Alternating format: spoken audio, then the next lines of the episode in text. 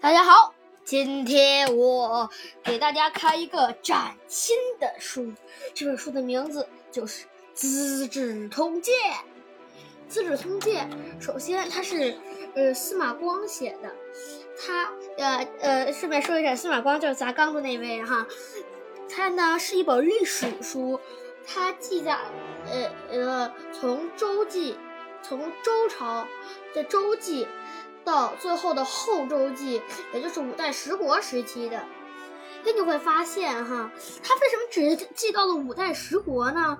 他后面还有宋元明清，他为什么没有记载呢？因为啊，司马光这个人啊，他呢是北宋时期著名的政治家。首先，他不写自己的朝代北宋，对不对？然后呢，夏商为啥没有记载呢？夏商估计可能没有这个明史。就是没什么文字记载，所以就就就研究不出来。它呢是，呃，它就是首先周记，呃，也就是春秋战国的时候五卷，秦记三卷，汉记六十卷，魏记也就是三国时期的时候十卷，晋记四十卷，晋记四十卷，也就是晋朝时候的。那然后呢，就是宋记十六卷，齐记十卷，梁记二十二卷，陈记十卷。宋齐梁陈是南北朝时候的，然后就是隋记八卷，唐记八十一卷，后梁记后梁记六卷，后唐记八卷，后晋记六卷，后汉记四卷，后周记五卷。啊，这个是梁后后梁。后唐、后晋、后汉和后周分别就是五代十国的时候，啊，五代十国下一个就是北宋了嘛，所以他们就写北宋，对不对？这应该也是有，这应该也是，哎，很有理由的。然后呢，他的宋，当时他的皇帝宋神宗，嗯，特别喜欢这本书，他就说这部书可以鉴于往事，有资于治等，意思就是说。借鉴过去的事情，然后再帮助现在的统治家治理国家，所以这呃书的名字就叫《资治通鉴》。好了，咱们现在书的简介就讲完了。我们今天呢要给大家讲三家分晋，开始从第一个就是三家分晋。赵王子啊，它的原文是赵襄子是张孟谈。遣出见二子，曰：“臣闻唇亡则齿寒，今智伯率寒，魏而攻赵。赵亡则寒，魏为之次矣。”出自《资治通鉴》第一卷《周记》一。周威王，周威烈王二十三年，你是什么意思呢？赵襄子使张孟谈遣出见二子，赵襄子派家臣张孟谈秘密出城约见二子。这二子呢，就是韩襄子、魏桓子二人。说，那就是他的曰曰臣臣闻唇亡则齿寒。说，呃，也就是说，我听过唇亡，也就是嘴。嘴唇要是没有了，那牙齿就会寒冷。今智伯率韩魏而攻赵，现在，呃，智瑶，呃，率领你们两家前来攻我赵家。赵王则韩，魏为之次矣。等赵家灭亡了，就该轮到你们两家了。好了，我们今天的原文和译文也就讲完了。啊，跟大家讲一下这个人物介绍哈。首先哈，有几个主要的人物。首先哈，这有四个人是晋国的四大家族的，就是赵襄子，赵的家赵赵家的大夫，然后是智瑶智家的大夫，韩。康子韩家的大夫，魏桓子魏家的大夫，这四个人，还有一个他并不是呃贵族，呃那但是他是赵襄子的家臣张孟谈，他是个很有才的人。然后呢，这个三家分晋的故事大概呢就是，呃，智瑶其实最强大的是智，当时智是，他呢率领军队，呃，向向韩和魏两家讨要，呃，讨要有一万户居民的地方，也就是地。魏呢和韩都给他了，他又向赵去讨要。没想到赵毫不犹豫地拒绝了，所以他率兵攻赵而被赵打败的故事。好了，我们现在开始讲故事。经过春秋时期长期的争霸战争，许多小的诸侯国被大国吞并了。到了春秋末期，一向称霸中原的晋国内部发生了变革，大权渐渐落在了智、赵、韩。魏这四家手里，一直以来，这四大家族，呃，各居一地，倒也相安无事。智家的智宣子去世以后，他的儿子智瑶当了大夫。这个智瑶心气心高气傲，总是喜欢嘲笑戏弄其他大夫。智瑶的家臣智国劝了他。劝他说：“主公，您要多加小心，不然会有灾祸降临的。”谁知智瑶听了，却摇着头说：“他们的生死祸福祸都掌握在我的手里，我不给他们降灾降祸，就算不错了。谁还敢兴风作浪？”智国说。事情不是您说的那样。下书中说，一个人多次犯错，结下的仇仇怨可能不会在明处，应该在他没有表现出来的时候，多就小心提防。贤德的人能够谨慎地处理小事，所以才没有有大的。今天主公在宴会上得罪了人家的国君，事后不加防范，还说不敢对我兴风作浪，没有什么不可能的。蚊子、蚂蚁、蜜蜂、蝎子都能害人，何况是一个国家的君国君呢？无论治国怎样劝说，智瑶一点儿也不，也听不进去。他觉得三家大夫软弱无能，日子久了就产生了侵占他们的想法。对韩康子说：“你要交一万户居民的土地给我。”韩康子听了非常生气，想要拒绝。国相段圭说：“智瑶不但贪图利益，而且还而且还固执任性。如果不给他，一定会来攻打我们。”不如答应给他，他得到，呃地后会更加狂妄，还会继续向别家索要。别人若是不给他，他一定会对他们进行讨伐。这样我们就可以免于祸患，而静待事情的发展了。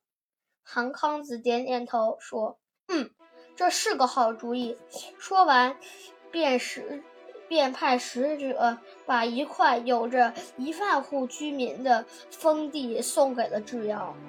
智瑶收到土地，十分高兴。他马上又向魏桓子提出了锁地要求。魏桓子想要拒绝，国相任章问：“为什么不给他？”你说：“无缘无故索要土地，所以不给。”任章说。智瑶无缘无故索要土地，各家大夫心里一定十分惧怕。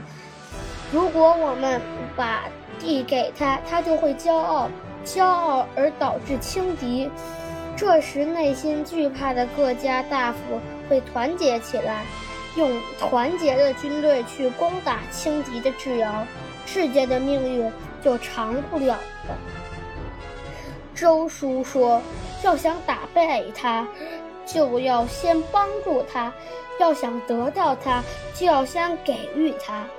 主公不如先把地给他助长他的骄傲。然后我们就可以选择盟友共同图谋对抗之下何必单独让我们成为智瑶的箭靶呢？魏桓子听了，便说：“好，好。”随即，他也把有着一万户居民的土地割给了智瑶。连接收到两块各有一万户居民的封地，智瑶高兴坏了。他又向赵襄子索要菜和高粱这两个地方，没想到赵襄子毫不犹豫地拒绝了他。智瑶非常生气，他立刻联系了魏家和韩家，分兵三路前去攻打赵家。赵襄子看到他们来势凶猛，只好带着兵马准备出逃。赵襄子问：“我们能逃到哪里去呢？”随从答：“长子城离近，离这儿最近，而且城墙厚实完整，我们可以躲到那儿去。”赵襄子又问：“老百姓才用尽力气修好了城墙，再让他们舍生入死的？”去守城，谁还会与我同心呢？随从又答：“邯郸城里仓库充实，可以躲到那里去。”赵襄子说：“老百姓身上搜刮粮食，充实仓库，再让他们因战争而送命，谁还会与我同心呢？同心呢？还是投奔晋阳去吧，那是主托过的地方。”引夺又待百姓宽厚，那里的百姓一定会和我们同舟共济的。于是他们便前往晋阳去了。赵家兵马刚进晋阳，就被智家、韩家和魏家团团包围住了。赵襄子跟将士们下达只准守城、不许交战的命令。智、韩、魏三家竟也无能。为力，因为晋阳城内，诶粮草充足，根本不会受到影响。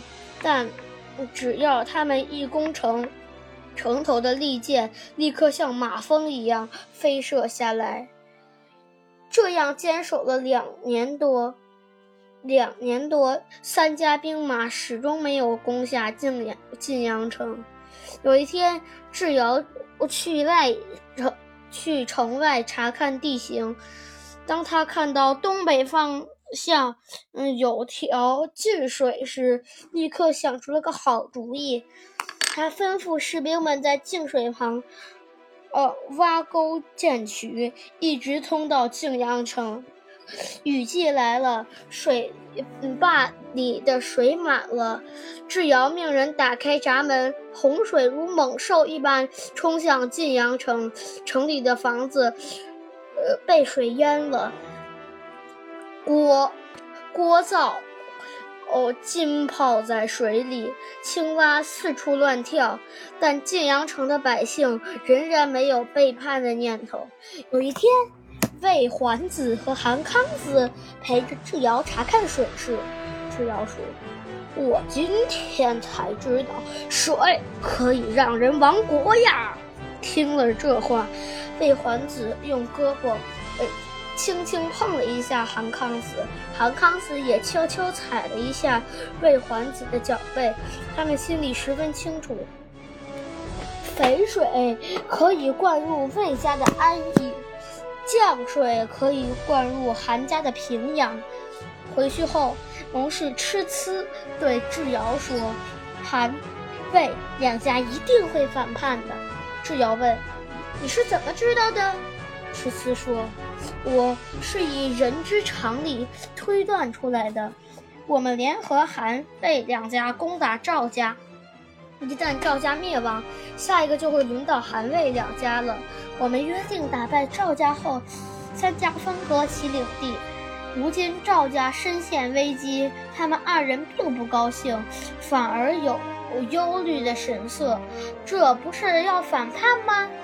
第二天，智瑶就把痴呲的话告诉了韩康子、魏桓子二人。两人急忙说：“这一定是小人在为赵家游说，游说，让您怀疑我们，而放松对赵家的进攻。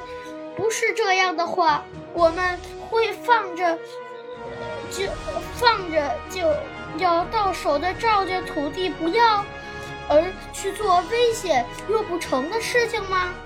韩康子和魏桓子出去了。迟思进来了，说：“主公，为什么要把我我的话告诉他们呢？”只要惊奇地问：“你是怎么知道的？”迟思回答：“因为他们知道被我看穿了心思，所以神色慌张地看了我一眼，就匆忙离开了，改就请求出使齐国了。”赵襄子派家臣张孟谈，那原那段原文了。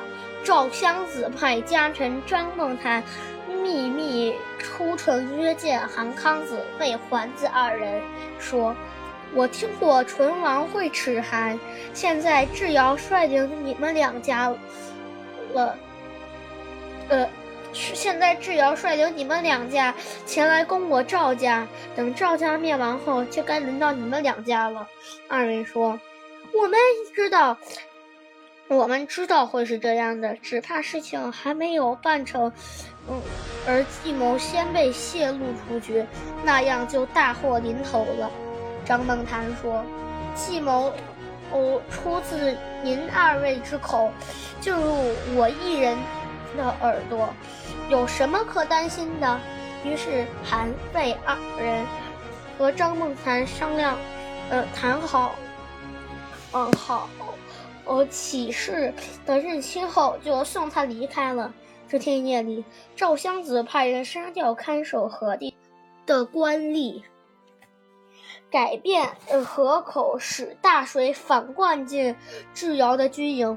顿时，智瑶的军队乱作一团，韩魏两家从两侧出击。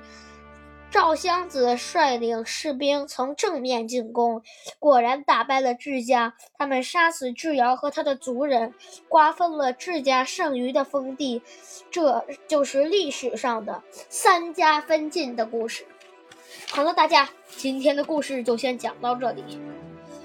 读完这个故事啊，我觉得你不要看别人表面上是服从你，可是，可是你。可是，其实啊，他们心里可能在想别的事，所以你要多加小心呀。好了，大家，今天的《资治通鉴》就先讲到这里，明天我们讲魏文侯求贤若渴。好了，大家，今天我们所有的《侄子通鉴》就先讲到这里了，再见。